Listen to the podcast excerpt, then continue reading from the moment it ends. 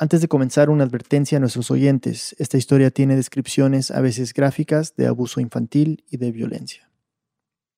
Bienvenidos a Rambulante desde NPR. Soy Daniel Alarcón.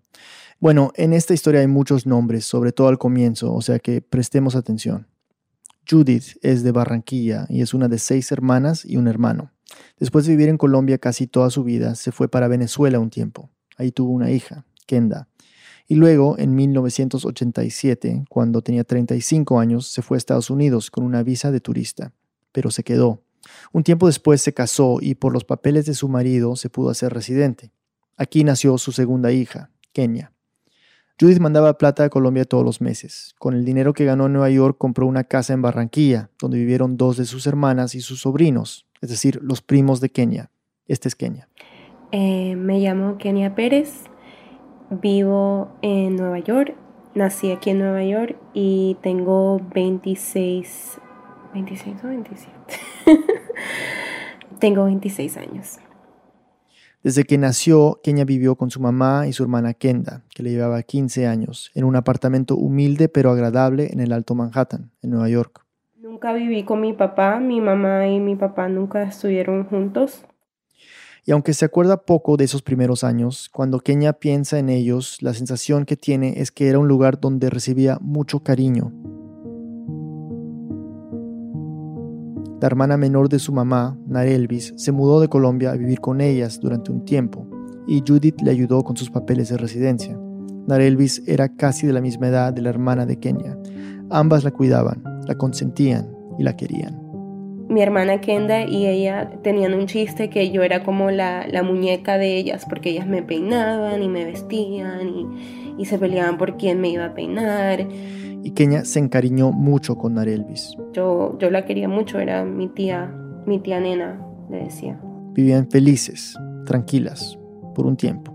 Y bueno, cuando, cuando tenía más o menos siete años, como que todo cambió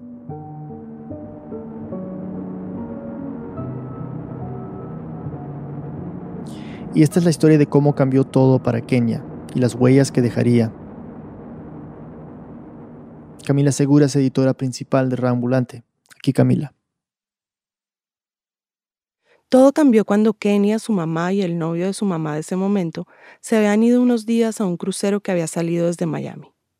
Kenia tiene muy vagos recuerdos de esas vacaciones. Pero lo que me acuerdo es que cuando llegamos al puerto de Miami, mi mamá fue arrestada. Y su compañero también. Y nos llevaron a un cuarto donde estaba yo con mi mamá, pero mi mamá estaba en esposas. Y eh, me acuerdo que fuimos al baño y ella aún estaba en esposas y había como un guardia y ella estaba llorando y me decía, eh, perdóname, perdóname.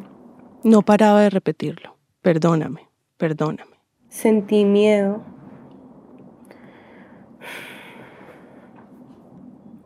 sentí mucho miedo y la verdad es que no entendía lo que estaba pasando.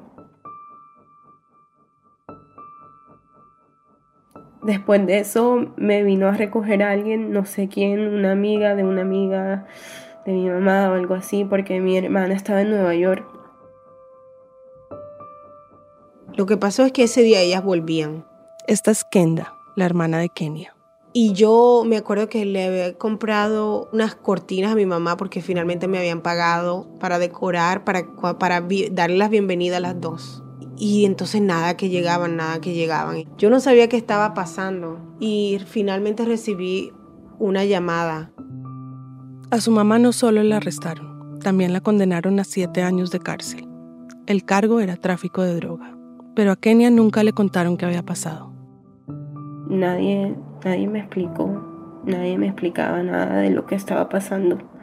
Me acuerdo de que los adultos alrededor de mí estaban teniendo conversaciones y hablando de el hecho de que mi mamá estaba en la cárcel y de abogados y de qué iba a pasar. Así que en mi memoria, para mí es así que, que yo me enteré, es por las conversaciones que escuchaba. Su hermana Kenda tenía como 22 años en ese momento. y Kenia fue a vivir con ella. Pero Kenda tenía las cosas muy desorganizadas, realmente. Eh, me faltaba mucha madurez como persona. Kenda estaba recién graduada de la universidad. Tenía muchos gastos y una deuda grande. Así que con la mamá decidieron que lo mejor era que Kenia se fuera a vivir con Narelvis. Porque ellos estaban, ellos estaban más estables, ellos tenían ya su vida más organizada como pareja. Y la otra cosa era que Narelvis se había casado y se había mudado a un suburbio y el sistema de educación era mucho mejor. Y bueno, todo parecía ser que, que esa fuera la mejor opción. Ella también quería irse y pasarla ya todo el tiempo. Entonces todos estábamos contentos con ese arreglo. Porque en medio de todo ese dolor que tenía por lo que le había pasado a su mamá, a Kenia le ilusionaba la idea de irse a vivir con Narelvis. Era un reencuentro. Tenía una buena relación con ella y hasta con su esposo, que cuando ella vivía con nosotros era su novio. Yo era súper encariñada con ellos dos. Pero muy poco tiempo después de mudarse a la casa de ellos, empezó a notar que las cosas no iban a ser como pensaba y que Narelvis ya no era la tía cariñosa de antes. Era diferente, cambió, era una casa muy estricta, había muchas reglas. Por un lado, Narelvis se había vuelto muy religiosa. Su cuñado era el pastor de una iglesia bautista. Cuando Kenia vivía con su mamá, eran católicas, pero no eran de ir a misa cada domingo sagradamente, sino de vez en cuando. Y de repente estaba yendo a la iglesia por lo menos dos veces a la semana y mm, las reglas de la iglesia eran muy estrictas. Las mujeres tenían que vestir con vestidos largos y las niñas también. Y esos vestidos largos no solo eran para la iglesia. Narelvis también la obligaba a ponérselos para ir al colegio. Kenia, con solo ocho años, no estaba acostumbrada. Me sentía mal y a veces los otros alumnos se burlaban de mí, que porque, que porque vestía así. A veces trataba de esconder ropa en mi bolso para cambiarme cuando llegaba al colegio. Kenny hablaba con su hermana casi todos los días. Yo no pasaba una semana sin verla. Y cuando Kenda se empezó a dar cuenta de cómo Kenny empezó a vestirse, habló con Narelvis. Yo le preguntaba, pero nena, ¿y, entonces qué pasó con su ropa? ¿Qué tal? No, porque estamos yendo a la iglesia. Entonces lo que pasaba era que si la niña venía conmigo, yo la vestía normal. Pero Kenia no se atrevía a decirle nada a su hermana. Kenda lo recuerda así. Cuando dice la niña, se refiere a su hermanita, a Kenia ella, la niña era chiquita y ella, la niña no me expresaba eso. Yo lo que decía, no, esta, esta, bueno, esta nena ahora está cogiendo unas cosas ahí con la religión y la religión. No fui muy fanática, pero eh, traté de respetar eso.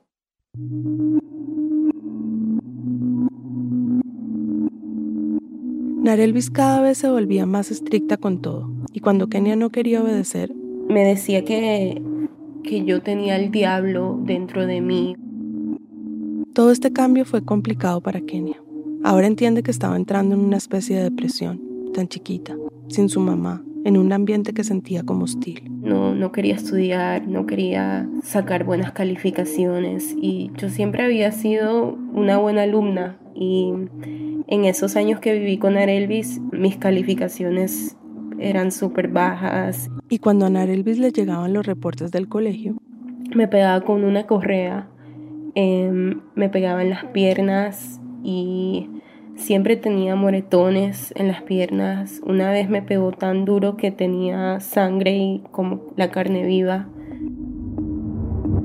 Y cuando Kenia no quería comer porque no le gustaba la comida o no tenía hambre, ella lo veía como que eres muy apechichonada, em, no quieres comer ciertas cosas, no sé qué, así que ella me se sentaba al lado mío, ella tenía como un reloj y por cada cierto, cierto tiempo que pasaba si no comía me pegaba con la correa.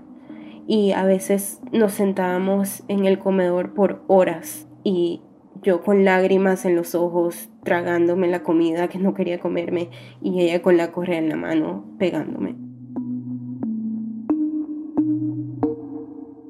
Pero para Kenia, más allá del abuso físico, lo que más me impactó fue el abuso verbal. Lo que más se ha quedado conmigo es que ella me decía que yo era una niña muy consentida, que, mi mamá me había dado demasiado y que yo pedía mucho y que mi mamá estaba presa por mi culpa, porque ella quería satisfacerme todos mis deseos y comprarme todo lo que yo quería y lo que yo pedía, así que por eso se metió en ese problema y por eso estaba presa por mi culpa. Y mm, eso siempre se quedó conmigo. La culpa la mataba, una culpa que cargaría por años. A veces Narelvis llamaba a Kenda y se quejaba de Kenia. Y ella se quejaba de que la niña, que esto, que lo otro. Kenda recibía las quejas de su tía y luego hablaba con Kenia. Le decía que no le contestara mal, que tratara de portarse bien, pero la verdad es que Kenda no entendía muy bien qué era lo que pasaba en esa casa. Pero nunca era muy claro lo que ella hacía. Y yo veía a la niña y ella conmigo, ella no me hacía cosas feas así. Entonces yo no entendía muy bien qué hacen, qué cosas tan malas hacen, no hacían cosas muy malas. Yo veía como que las cosas estaban empeorando, empeorando y yo no sabía qué hacer mucho tiempo después yo sentí que yo no era aceptada y no sentía amor y eso era lo único que, quería porque me hacía falta el amor de mi mamá y aunque mi mamá y mi papá nunca estuvieron juntos, yo crecí, yo había crecido en un hogar con mucho amor. Así que siempre sentí que yo era como un outsider, como que no pertenecía y ella me hacía sentir así con sus palabras.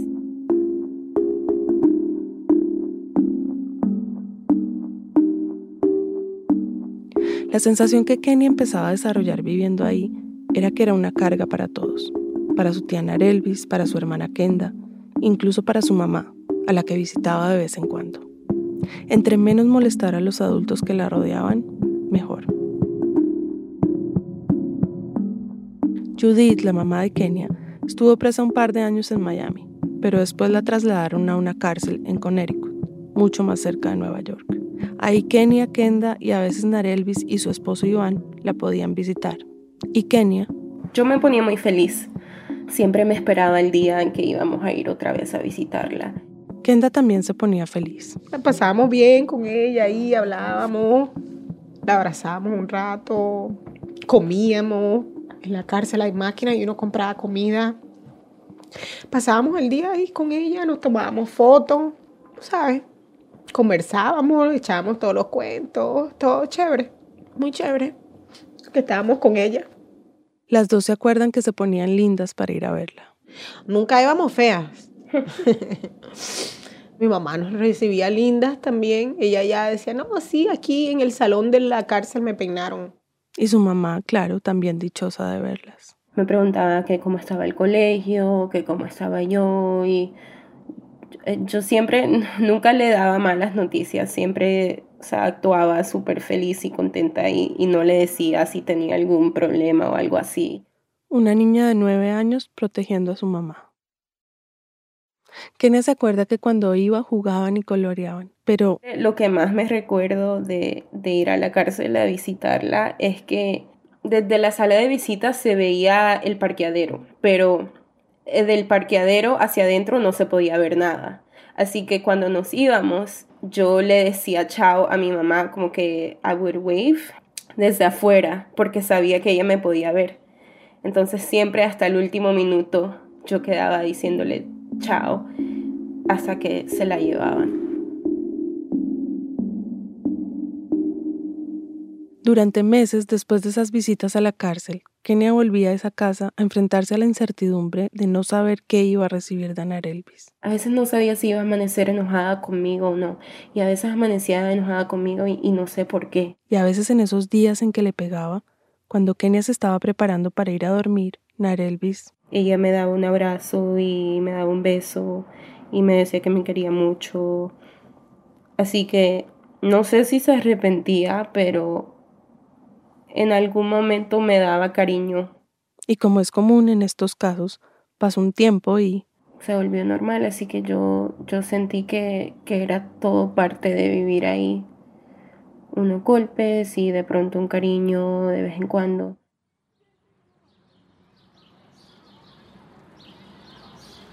Para Kenia los mejores momentos era cuando salían de paseo un fin de semana. Me emocionaba mucho, me gustaban esos momentos de, familia y, de alegría porque me, me, acordaba de los momentos que teníamos cuando vivíamos en Nueva York.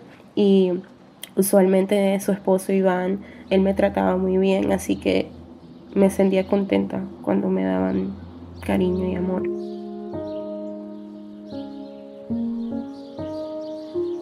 Y es que Iván, el esposo de Narelvis, no era malo con ella. Nunca le pegó. Él además trabajaba, así que casi nunca estaba cuando Narelvis maltrataba a Kenia. La verdad es que no sé, no sé si Iván sabe cuánto me pegaba Narelvis. Él siempre era muy neutral. Y al principio, las pocas veces que Iván le pedía a Narelvis que relajara un poco las reglas con Kenia, ya se enojaba y comenzaban a pelear. Así que si recuerdo bien, después de un tiempo él no, ya no me defendía, se quedaba callado y, se como que actuaba como que si yo no era asunto de él.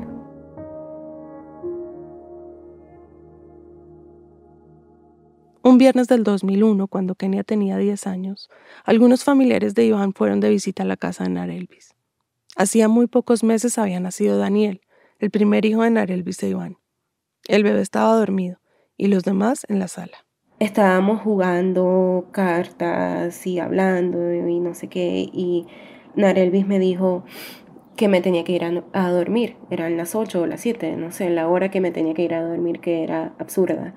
Y, y yo me sentí muy excluida y me sentí triste porque todos estaban riéndose y pasando un buen rato y yo tenía que irme a dormir.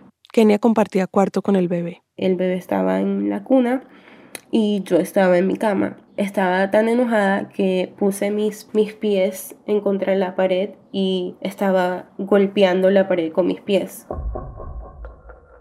No rápido, pero sí duro. Narelvis y la mamá de Iván fueron al cuarto a decirle que dejara de hacer eso, que iba a despertar al niño. Kenny estaba frustrada y no paraba. Y me acuerdo que yo me levanté de la cama y estaba peleando con ellas también y mm, la mamá de Iván me agarró y me sacudió. Y la señora está diciendo, tiene el demonio dentro de ella. La señora era súper religiosa, es un demonio, es un demonio. Y yo dije, no, esto, esto no va a pasar. O sea, ahora que me vaya a ir a pegar esta señora también que ni siquiera me conoce, ni siquiera es mi familia. Y dije, voy a llamar a mi hermana para que me venga a recoger. Cuando Kenia trató de coger el teléfono, las dos se fueron detrás de mí y la señora, la mamá de Iván, desconectó el teléfono como para que yo no llamara. Pero finalmente Iván intervino y la dejó llamar. Era casi medianoche. Kenda se acuerda que después de hablar con Kenia pasó Elvis al teléfono. Estaba muy errática, muy ¡ah! enojada, bravísima. Empezaba a gritar el teléfono y que esto, que lo otro. Yo dije, ok, déjala, yo la voy a buscar a la niña hoy y ya, se acabó esto. Entonces le pregunté a un amigo mío y le dije, por favor, por favor, llévame a buscar a mi hermanita. Entonces, el muchacho me hizo el favor y buscamos a la niña. Kenda le ayudó a meter todas sus cosas en una maleta. Me recogió y nos fuimos y nunca volví.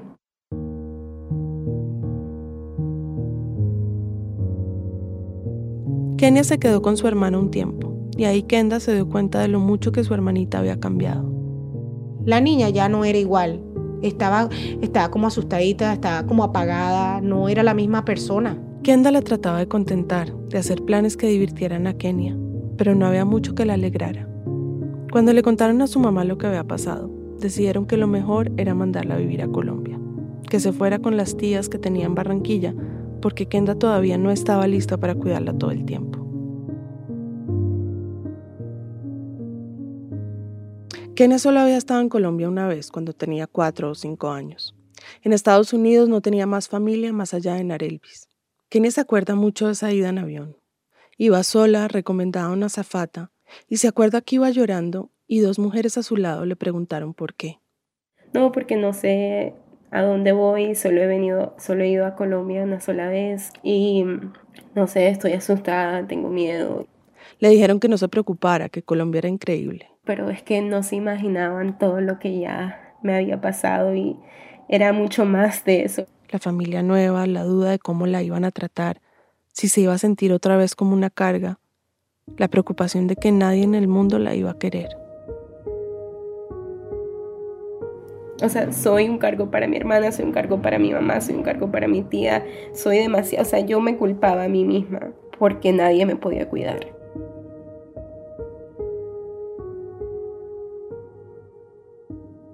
Cuando Chechi se bajó del avión, pues cuando salió de la sala. Esta es Lee, una de las primas de Kenia que la recibió en el aeropuerto en Barranquilla.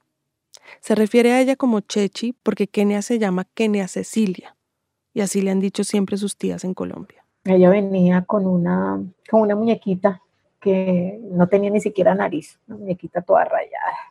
Creo que esa muñequita la traía con ella como desde los dos años, no sé. Y se acuerda que era una comitiva grande la que llegaba a recibirla. Tías y tíos, primos y primas y la abuela. Pues todos como a darles un abrazo y un besito. Ella nunca respondió a los abrazos de, de ninguno de nosotros. Y estaba muy asustada. Chichi estaba muy asustada, normal. Nunca nos había visto en su vida. Ese susto a ella no se le pasó por mucho tiempo, Camila. Kenia se fue a vivir con Lee, otro primo, y las dos tías, Cecilia y Alba. Lee todavía se acuerda cómo estaba Kenia en esos primeros meses. Le causó mucha impresión. Como un perrito maltratado, que tú te le vas a acercar y te aleja, que te mira con ojos de tristeza y de, y de súplica.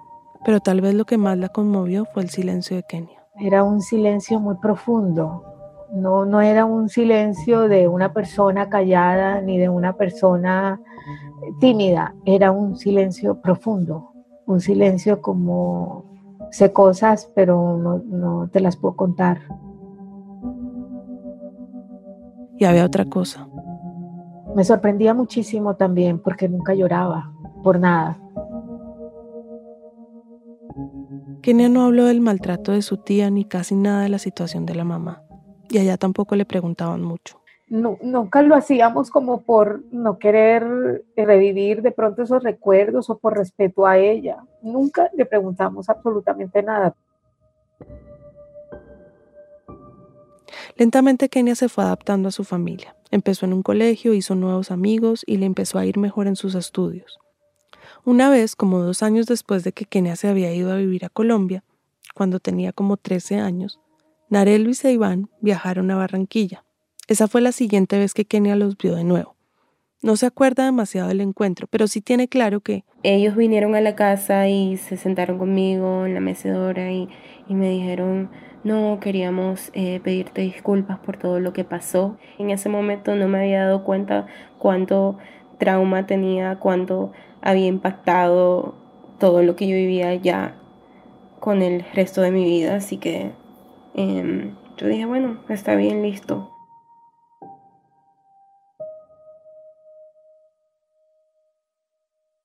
Su mamá seguía en la cárcel y ahora, estando lejos, solo hablaban los domingos. A veces cuando pienso en esos tiempos me siento culpable porque me acuerdo que después que me mudé a Colombia me sentí como que, que era como que qué pereza otra vez tener que hablar por teléfono con mi mamá y como que decir las mismas cosas, te extraño, todo está bien, el colegio está bien. Sentía que esas conversaciones eran siempre lo mismo, pero además que eran tan cortas las llamadas que... Yo sentía que no tenía ningún propósito. Después de estar como cuatro años en Colombia, cuando Kenia tenía 14, a su mamá se le acabó la sentencia. Como no era ciudadana sino residente, apenas la soltaron, la deportaron. Me acuerdo que todos estábamos súper felices. Fue un momento muy alegre irla a buscar al aeropuerto, poder abrazarla. Después de siete años de no estar juntas, finalmente se reencontraron. Mi mamá definitivamente estaba aún más contenta que yo, o lo demostraba más, y le gustaba eh, pasar mucho tiempo conmigo. Empezaron a tener una cotidianidad otra vez, a conocerse de nuevo y a tener pequeños rituales. Cada vez que íbamos al supermercado a buscar la plata que mandaba mi hermana y también a hacer compra, nos comíamos un postre juntas. Todos los sábados también iban a la iglesia. Y me acuerdo de que no necesariamente me gustaba, pero tampoco me molestaba ir a la iglesia, pero lo que me gustaba más era ir con mi mamá. Ver a su mamá vestida así, linda, le traía bonitos recuerdos a Kenia. me acordaba mucho de cómo era mi mamá cuando vivíamos acá en Nueva York, porque mi, mi mamá siempre vestía súper y era siempre la más elegante y con sus vestidos, así que me gustaba verla así para ir a la iglesia los sábados. Dormían juntas en una cama grande en el cuarto principal de la casa y hablaban de muchas cosas, pero nunca de su tiempo en la cárcel. Es interesante porque es que mi mamá solamente me vio como una niña. Y no como la adolescente que ya era. Después de todo, Kenia tenía ya casi 15 años. Así que no creo que mi mamá confiaba en mí como para contarme esas cosas más pesadas. O no que no confiaba, sino que no pensaba que era algo apropiado. Como 11 meses después de que su mamá llegó, en diciembre, Kenia iba a cumplir 15 años. Y no quería una fiesta, sino que quería ir, a Nueva York a visitar a mi hermana. Su hermana le compró el pasaje. Pero fue en esa semana de mi cumpleaños que mi mamá se enfermó. Le dio una gripa muy fuerte. Estaba muy débil y cuando la llevaron al hospital tuvo un paro respiratorio. Y mi mamá falleció.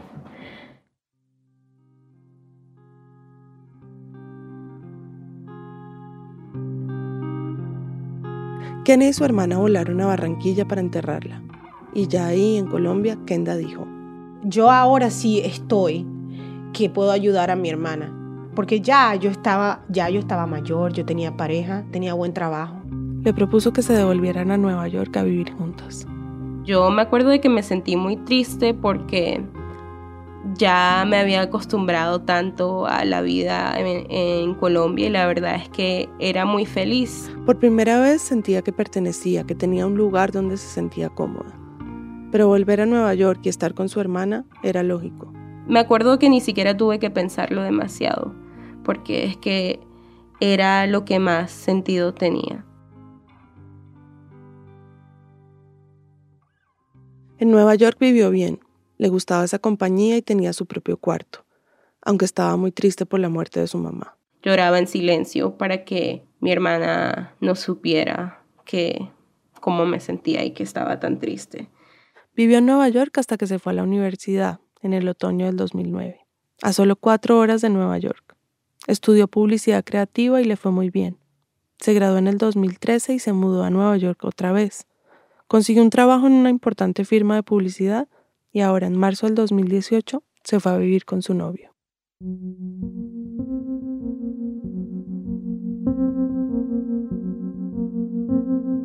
Todo lo que acabamos de oír, toda esta historia, la sabemos porque Kenia nos escribió un email a Radio Ambulante. Nos habló un poco de todo lo que había vivido y nos contó algo que le pasó. Un día estaba volviendo a Nueva York de un viaje por tierra. Iba en la parte de atrás del carro y creo que eh, era uno de esos momentos donde, porque los tengo a veces, en donde me siento triste, pasa a veces cuando estoy en silencio y vamos en silencio en el carro. Y empezó a pensar en su mamá, que es algo que hace. Especialmente cuando, cuando pasan muchas cosas buenas en mi vida, me pongo a pensar en mi mamá y en lo orgullosa que estaría de mí y todo eso. En esa se dio cuenta que estaban cerca del pueblo donde ahora viven Narelvis, Iván y sus hijos. Y en ese momento supe, supe que necesitaba volver y hablar con ellos.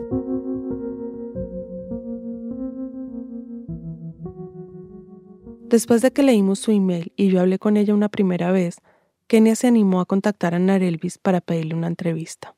Narelvis aceptó de muy buena gana. Incluso se emocionó de que Kenia la llamara después de tantos años.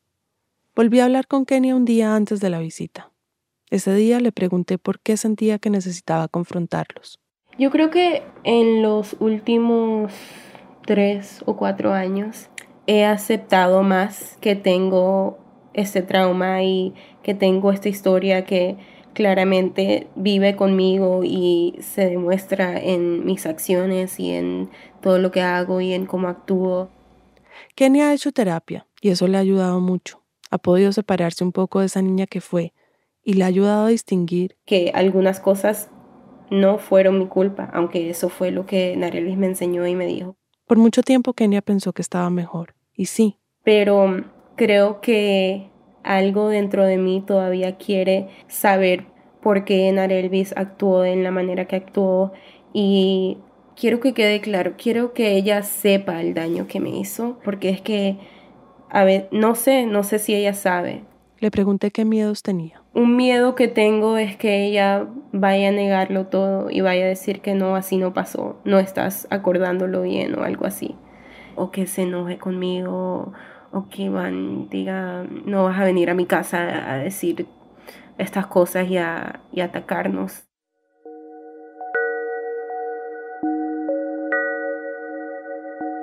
Otro miedo que tengo es no tener la valentía de, em, de hablar de lo que voy a ir a hablar, pero obviamente lo voy a hacer. Es ese momento en que voy a decir, ok, tenemos que hablar y, y comenzar la conversación y decirlo todo.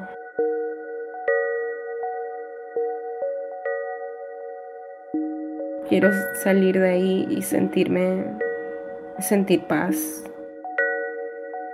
y, creo que sí, creo que sí lo voy a sentir, porque es que el solo hecho de, de hablar sobre esto en voz alta, de decir la verdad, decir lo que pasó, es suficiente. Te deseo mucha, mucha suerte. Todo va a salir bien y vas a sentir algo de paz después de esto. Ok, gracias, gracias Camila. Después de la pausa, Kenya visita a su tía Narelvis. Ya volvemos. Queremos agradecerle a nuestro patrocinador Sony Music Latin y compartir con ustedes un mensaje. Sony Music Latin presenta a Aile, la cantautora puertorriqueña ganadora del premio Grammy, conocida por su trabajo junto a Calle 13. Su álbum debut, Inevitable, ganó el premio a Mejor Álbum de Rock, Urbano o Alternativo Latino en la sexagésima entrega anual de los Grammys, así como una nominación como Mejor Artista Nuevo. Su nuevo sencillo y video titulado Odio ya está disponible en todas las plataformas de música. Este podcast de NPR y el siguiente mensaje son patrocinados por Sleep Number.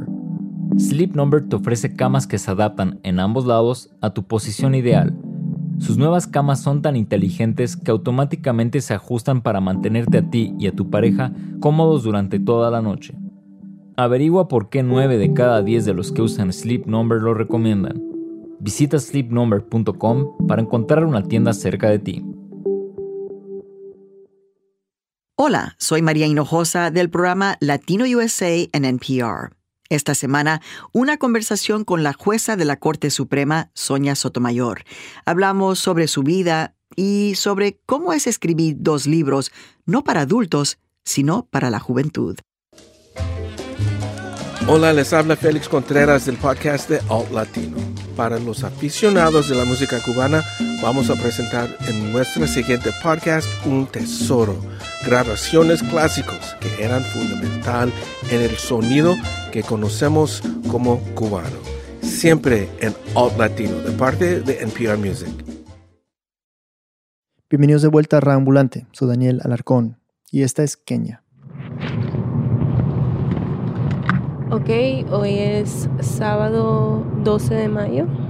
Ahora estamos a 5 minutos de la casa de Narelvis Iván y estoy, me siento nerviosa, estoy muy nerviosa, pero también estoy emocionada que por fin ya llegó este día y voy a poder hablar con ellos y, y decirles todo lo que he cargado por toda mi vida.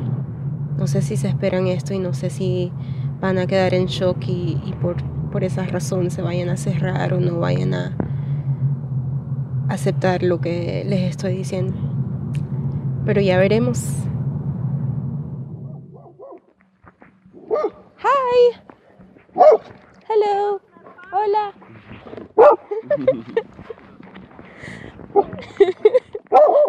Hi. ¿Cómo estás? Bien. Good to see you, ¿cómo estás? You have so much gray hair. Kenny entró a la casa, conversaron un poco de manera informal y antes de comer se sentaron en la mesa del comedor para grabar la conversación. Después de unas preguntas básicas que ayudaron a romper el hielo, Kenia le preguntó a Narelvis por su niñez.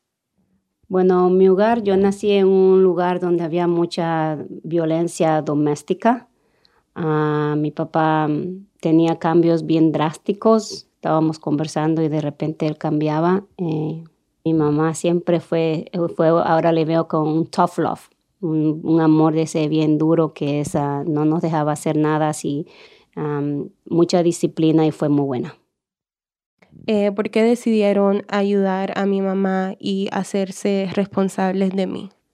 Por amor, porque, por ejemplo, a mí ella me trajo a mí eh, incondicionalmente, trajo a este país y lo que yo soy hoy día es por ella.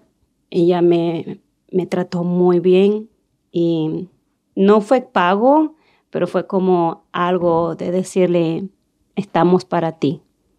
Este es Iván. Bueno, fue una situación difícil que, que estabas pasando. Yo tuve una niña pequeñita, entonces nosotros estamos comenzando un hogar con, con Narelvis justo y pues se dio esta situación y nosotros quisimos ayudar un poco a tu mamá, pues era el lugar más correcto donde podías tú estar, donde más y para mí yo quería a mi esposa, entonces para mí tú eres como una, una hija también, pues te, te, llegaste a ser así. Eso es para Elvis. Algunas de las cosas que me decías cuando viví, viví contigo eh, se han quedado conmigo. ¿Recuerdas algo de eso y de la forma en que me disciplinabas? Ah, sí me acuerdo algunas cosas cuando te decía que tenías que hacer las tareas. sí puedo decir que hoy día que ya tengo la experiencia de ser mamá y que el Señor ha llegado a mi corazón y me ha cambiado tanto porque solo el Señor cambia. Fui demasiado, puedo decir, yo te quería tanto, o sea, era tanto el, el estrés mío de proteger a esa niña que, que yo había visto crecer y había visto tan chiquita y era como que yo quería protegerte, pero lo, yo me doy cuenta ahora que quería protegerte con mis propias fuerzas, o sea, no hice un trabajo bien, hice un trabajo bien mal. Y son cosas que eh, si, si me pregunta qué cosas querías tú, si tú devolverte atrás y cambiaría, esa sería una de las cosas.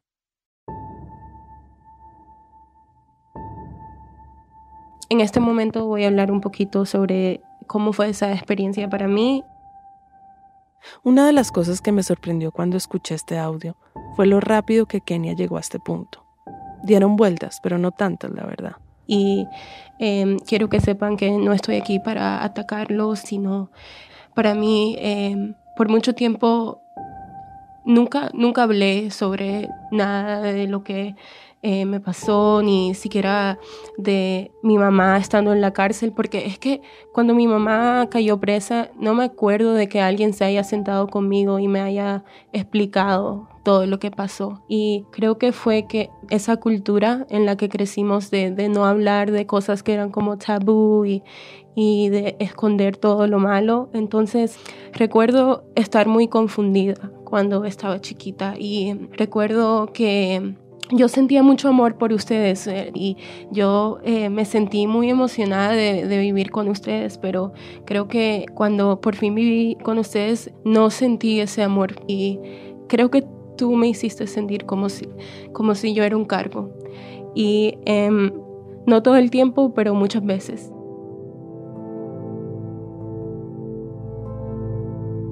Y una cosa que me acuerdo que me dijiste una vez es que que mi mamá estaba presa por mi culpa y que yo era em, muy consentida y que pedía demasiado y que por eso es que mi mamá estaba en esa situación y no sé si lo dijiste porque estabas enojada o no, no pensaste, no sé, pero es algo que siempre se ha quedado conmigo y, y siempre me he sentido muy culpable de, todo lo que ha pasado. Em, y bueno, eh,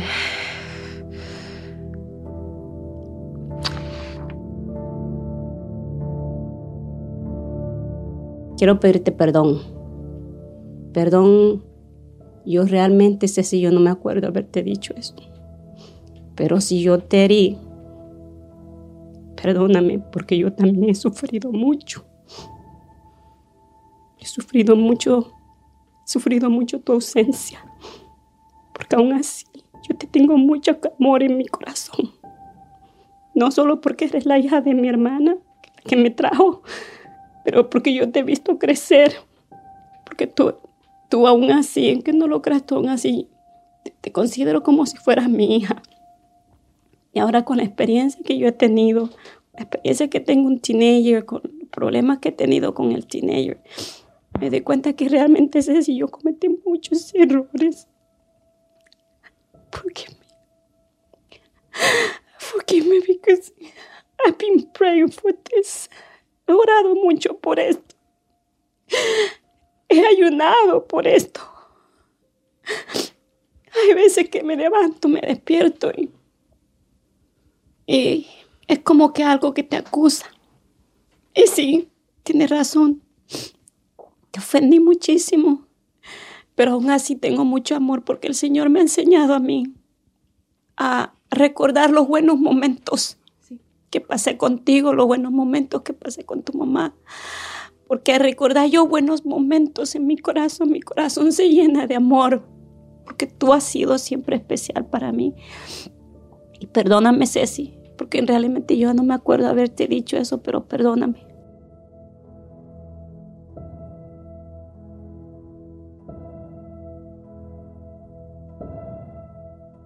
También otra cosa de, la cual quería hablar es la disciplina física que me dabas cuando me pegabas con la correa y cuando lo hacías por porque no comía y me recuerdo que me sentaba en esta mesa por horas comiendo y, pegabas con la correa por cada cierto tiempo que, que pasabas sin, sin comer. ¿Por qué, ¿Por qué hiciste eso? Y, y quisiera saber si es la forma en que seguiste disciplinando a tus hijos. Realmente no sé por qué lo hice, pero sí le he dado correa a mis hijos. Hasta cierta edad, Daniel tuvo, creo que la última vez que le di fue a los 7, 8 años que le di correa a Daniel. A Vanessa también le he dado.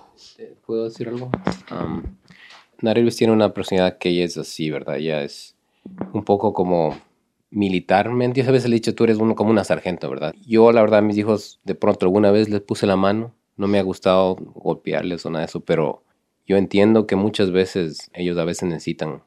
No, tú no tienes hijos todavía y cuando tengas hijos tú vas a darte cuenta de que situaciones en que los muchachos son muy rebeldes. No sé si cuando tú estuviste con nosotros la situación se dio para que pase. Yo pienso que ella era en esa época de pronto muy fuerte, demasiado estricta, porque ella era una persona, siempre lo ha sido todavía, es como muy estricta y de pronto por, por eso se dio eso, pero la forma que ella ha creado nuestros hijos parecido a de pronto lo que tú pasaste en ese momento? Iván, para mí la disciplina que yo recibí en, en la casa de ustedes, para mí yo lo veo como abuso. Y no tengo hijos, pero creo que cuando tenga hijos no los voy a disciplinar así, porque es que yo crecí muy confundida y no entendía la diferencia entre, ok, amor significa golpes o amor significa correazos. O, entonces, creo que eso es algo que cargué por mucho tiempo. Y eh, incluso cuando estaba en la universidad, eh, estuve en una relación abusiva, que, en la cual mi novio me decía que me quería y a veces me trataba mal y me empujaba y nunca me, me, me pegó en la cara o algo así, pero sí fue una relación abusiva.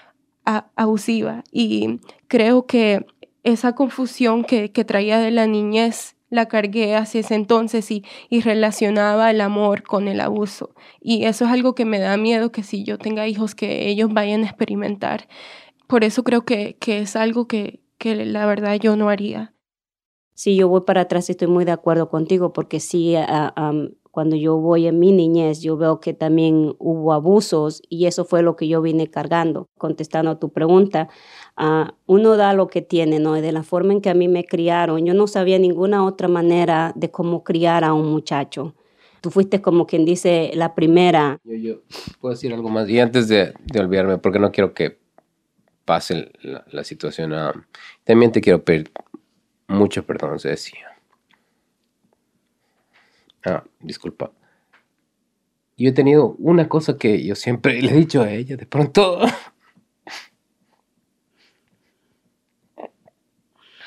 en mi corazón. Disculpa. En mi vida, una cosa yo me arrepiento. Una cosa.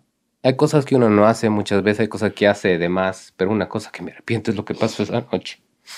Porque marcado también para toda la vida. Yo también he pedido a Dios que algún momento tenga la oportunidad que me estás dando ahora de decirte Y yo ahora que estoy más adulto me doy cuenta de lo que tú pasaste. Fue... Porque no, no podemos hacer nada. Y me, me, que me arrepiento de mi vida, la verdad, porque yo a ti te quería, como una hija. Tenemos fotos contigo. Y lo siento mucho. Ok. Eh, muchas gracias. Like, this means the world to me. Escuchar que ustedes me pidan disculpas, escuchar que, que, no estoy loca, que no fabriqué esta historia en mi mente. Eh, estaba muy nerviosa de que iban a, rechazar mi historia y mi, experiencia, eh, pero significa mucho para mí esto y gracias. Gracias por sentarse conmigo, gracias por estar disponible a, a, a ser grabados y a tener la conversación. Gracias a ti, Ceci, porque yo, como decía Ana si, si, esta cosa ha sido algo que me ha marcado a mí, que he tenido toda la vida y, y que me arrepiento de lo que ha pasado, ¿verdad? Ah, tú me has dado la oportunidad de cerrar esa situación. Porque también nos ha dolido a nosotros también nos dejó marcados también. Y la verdad que nosotros pensamos ya que tú no querías ninguna relación con nosotros y entendemos completamente, ¿verdad? Pero te doy gracias por darnos el chance también. Gracias, Ceci, por darnos el chance. Yo también estaba nerviosa. Yo, conversando contigo ahora, me doy cuenta que el dolor que te causé fue más grande de lo que, de lo que yo pensé. Pero ya me doy cuenta, Ceci tanto daño que te hice. ¿Cómo yo te pude haber hecho tanto daño?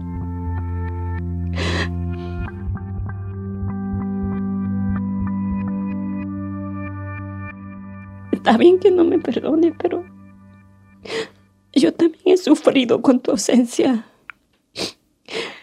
También he sufrido de, de todo lo que ha pasado, de todo lo que pasó. Yo les extraño a ustedes. Yo no tengo familia aquí. Mi única familia eres tú y Kenda. Y por, y por lo que yo hice, por todas las heridas que yo te causé, yo no tengo familia. Me he sentido muchas veces sola. Y perdóname, Ceci. Con todo mi corazón te pido perdón. Yo no pensé, yo sé que te había causado daño, pero no tanto. No tanto.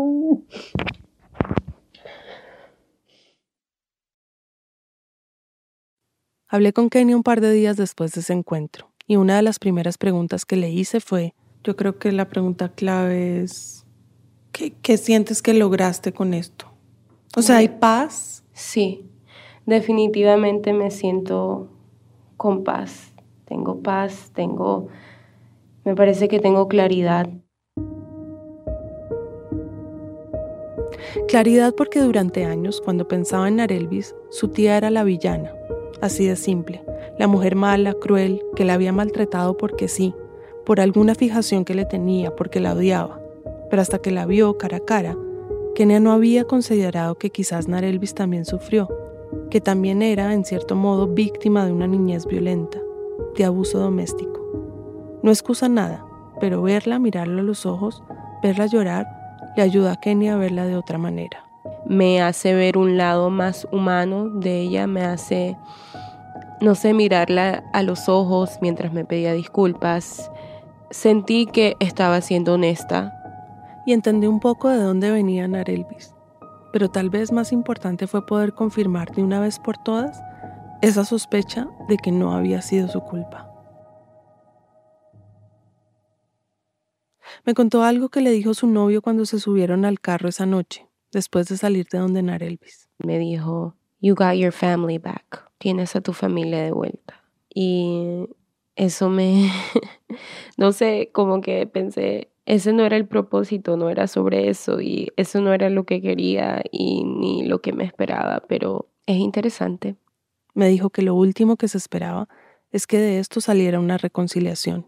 Y escuchar de ellos que quieren tener una relación conmigo, tener esta conexión de familia, es, es bonito, creo, y pero a la misma vez pienso como que así nomás ya eh, vamos a actuar como que nunca pasó todo lo que pasó. pienso que no es justo que, que todo eso haya pasado y que así como si nada esté borrado. Saber si quiere volverse a conectar con ellos no es el tipo de pregunta que se responde fácil, ni rápido. Son de las preguntas que molestan, aturdan, incomodan, y las que en un momento dado casi que se responden solas. Por lo menos ahora Kenia tiene lo que no tuvo de niña, la posibilidad de que las decisiones sean suyas y de nadie más.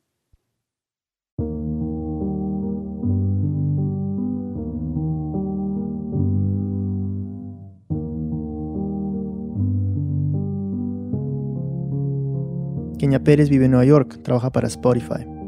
Camila Segura es la editora principal de Reambulante, vive en Bogotá. Esta historia fue editada por mí la música y el diseño sonido son de Andrés Aspiri. El resto del equipo de Reambulante incluye a Jorge Caraballo, Patrick Mosley, Ana Prieto, Laura Rojas Aponte, Barbara Sawhill, David Trujillo, Elsa Liliana Ulloa, Silvia Viñas y Luis Fernando Vargas. Nuestras pasantes son Lisette Arevalo, Victoria Estrada y Andrea López Cruzado. Carolina Guerrero es la CEO. Todos los viernes mandamos un correo en el que nuestro equipo recomienda películas, música, series, libros y podcasts que nos inspiran. Tiene enlaces buenísimos para que disfrutes durante el fin de semana. Puedes suscribirte en nuestra página web ingresando a radioambulante.org slash correo. Repito, radioambulante.org slash correo. Ojo, si usas Gmail, revisa en tu carpeta de promociones y arrastra nuestro correo a la carpeta principal para que no te lo pierdas. Radioambulante se produce y se mezcla en el programa Hindenburg Pro Radio te cuenta las historias de América Latina. Soy Daniel Alarcón. Gracias por escuchar.